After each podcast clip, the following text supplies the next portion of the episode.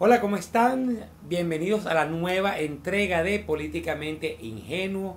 Hoy vamos a hablar sobre el sexo, ¿ok? Vamos a hablar sobre el sexo, sobre qué es este, este, sobre cómo el ser humano ha transformado el sexo en un fenómeno cultural, en un acto cultural, en un acto social y que viene a, digamos, a diferenciarnos de alguna manera del mundo animal.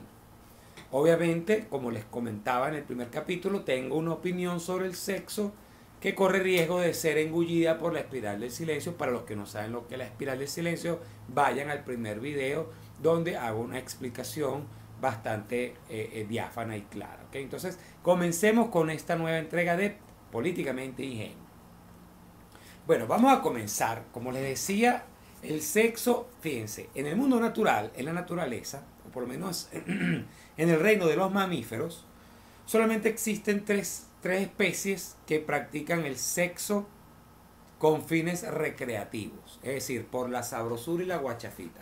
Esas eh, especies son los delfines, los bonobos, que son un, un, primate parecido, muy parecido al chimpancé, y por supuesto nosotros, los seres humanos. De resto, todo el mundo aquí en este planeta, todo el mundo hace su cochina y su cuestión solamente con fines reproductivos. Nosotros, guachafita. Dicho eso, vamos a ampliar un poquito más el contexto, ¿ok? De lo que, de la historia, por lo menos de, un enfoque histórico que le quiero dar al sexo, porque resulta que es que ahora la gente se cree libertaria sexual. Hay un montón de gente que anda por ahí, que, que, el tantra, que, hay que, que, hay que, que hay que dejar atrás el tabú, que el sexo es un tabú, que hay que, que, hay que liberarse. Mire, muchachos, muchachos y muchachas. Nada más hablando de la civilización occidental y de su y de su y de su y de su origen, la civilización griega, los griegos eran unos grandísimos, unos grandísimos tirones. Bueno, de hecho, tanto así que existía el dios Dioniso. El dios Dioniso era el dios del vino y, del, y de la danza. Y en honor al dios Dioniso, ¿ok? Al dios Dioniso, los griegos organizaban unas fiestas que generalmente terminaban en, una en unas orgías y en una hartamentación, o al revés. Yo creo que primero venía la hartamentación y después la orgía. Bueno, no sé, lo que a ustedes mejor les parezca según sus hábitos alimenticios y reproductivos. Pero fíjense, estos eran unas orgías arrechísimas en las que era todo el mundo con todo el mundo. Era un poco como el chiste de vamos a organizarnos porque a mí me han cogido siete veces, yo no he cogido nada. Y bueno, así eran las festividades del dios Dioniso. Oh, esto no era que se hacía por ahí, que lo hacían una, una gente como una fiesta rey por ahí en un parque escondido, no. Estas eran, esto era como la Navidad para esa gente, chicos. Era como la Navidad. Imagínate tú lo loco que es esto, porque si uno con, con, las Navidades de uno y uno va caminando por la calle en, en, cualquier mes del año y de repente te llega un olor a, a, a hoja de ayaca, tú dices, coño, qué rico huele Navidad. Bueno, esta gente era completamente diferente. Esta, iba gente, esta gente iba por la calle y, pasa, y, pasaba cerca de una cuestión, una piscina y le pegaba el olor a cloro. Y entonces que, ay, huele a cloro, coño, qué rico, tengo unas ganas de ir para una orgía, porque es que esa, esa era las celebraciones de esa gente. Que, que por cierto, qué loco, ustedes saben que yo hice, yo hice una encuesta, para preparar este tema, yo hice una encuesta de cuáles eran los aromas que la gente solía asociar con el sexo. Muchos me dijeron este, que si lociones de coco, muchos me dijeron que si el, el, aftershave, muchos me dijeron el látex, pero mucha, la, gran mayoría de la gente me dijo el olor a cloro, porque resulta que parece que el semen sabe a cloro. Entonces yo, coño, yo, ah, yo llegué a una reflexión, yo digo, a esta gente no le gusta ir para la playa. A esta gente le encanta en una piscina. Esta gente está, esta gente está en una piscina en Higuerote, de aguasal que a las 6 de la tarde le echan un todo de cloro y esa gente se moja. Bueno, mi amor. Bueno, pero sigamos con el, el asunto histórico. Bueno, pasan los griegos y llegan los romanos. Los, con los griegos queda atrás el dios Dioniso, pero los romanos convierten a Dioniso en Baco.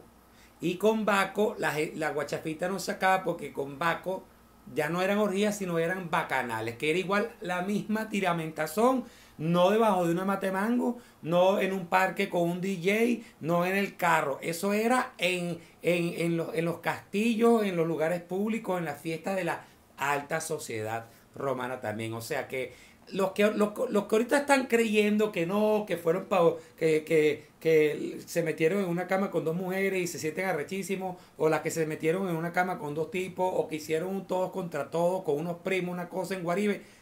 Muchachos, no se sientan para nada modernos porque esa era una vaina que tiene ya más de dos milenios, más de dos milenios de antigüedad. Entonces, fíjense, luego de los romanos, la cosa cambia.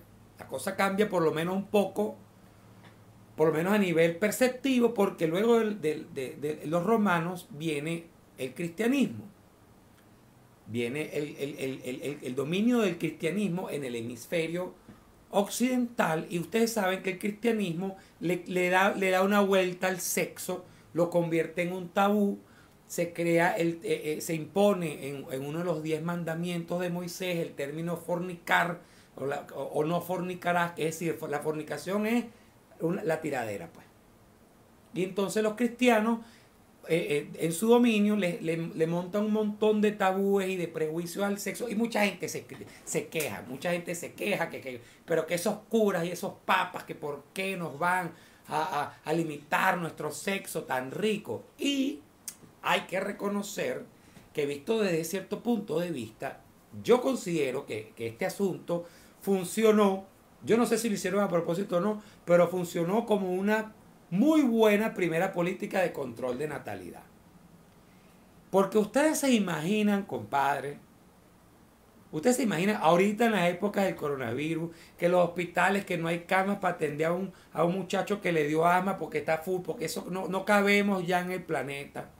Ustedes se imaginan si nosotros hubiésemos seguido tirando como los griegos lo estaban haciendo, como los romanos lo estaban haciendo. Eh, no, no, no, ¿Qué te digo yo? Ma- Macaria fuese una señora de verdad que tuviese que estar ahí porque no, porque, porque bueno, porque tuviésemos que vivir junto a la señora y yo. Aquí no, yo no tuviese este espacio libre de la, de la que hubiese en esta guarandinga.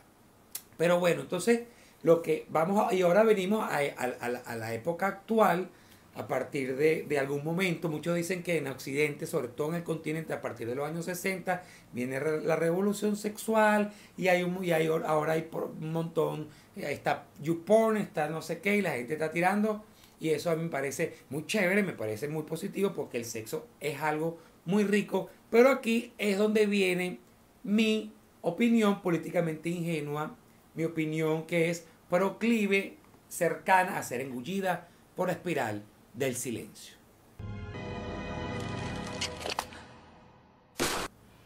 Y esa opinión es, hemos convertido el sexo en un acto violento y asqueroso.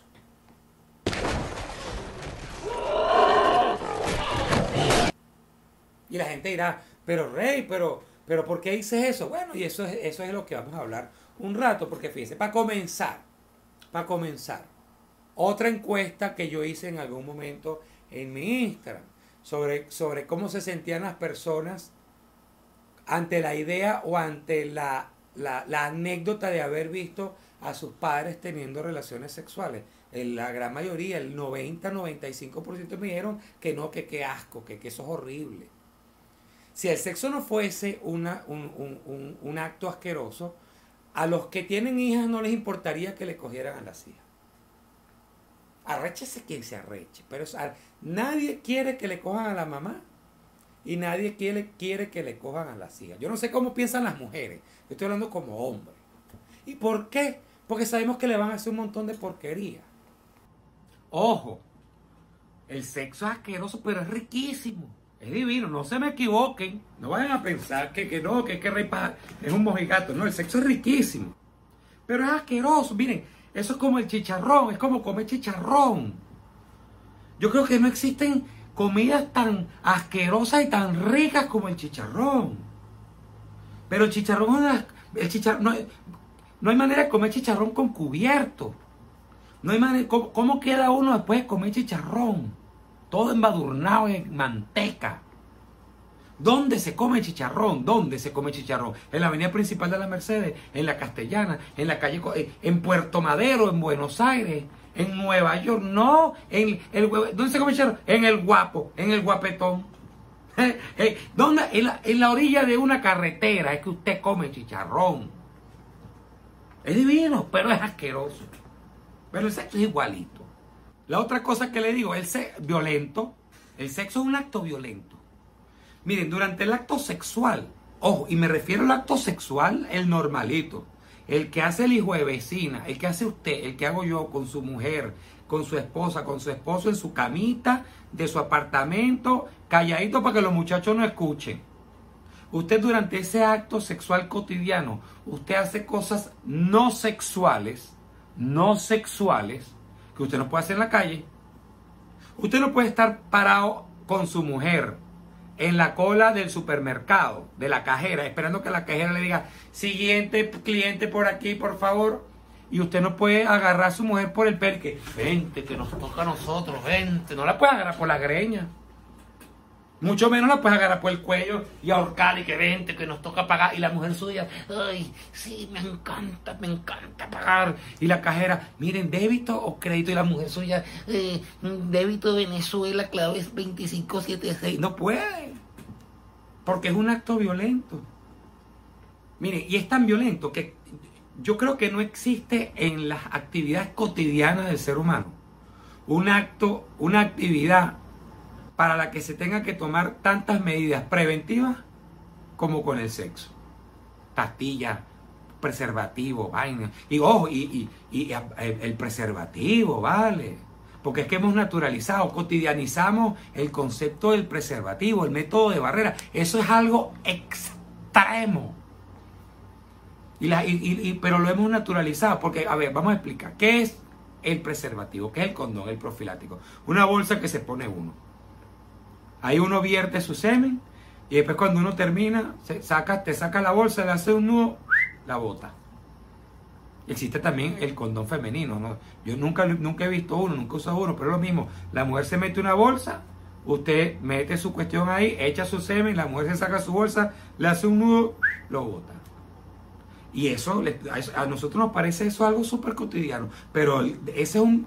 En, en otro aspecto de la vida cotidiano, una medida como la del condón sería una cosa absurda. Por ejemplo, imagínense el concepto del condón digestivo. Imagínense que usted sabe que usted se vaya a meter una.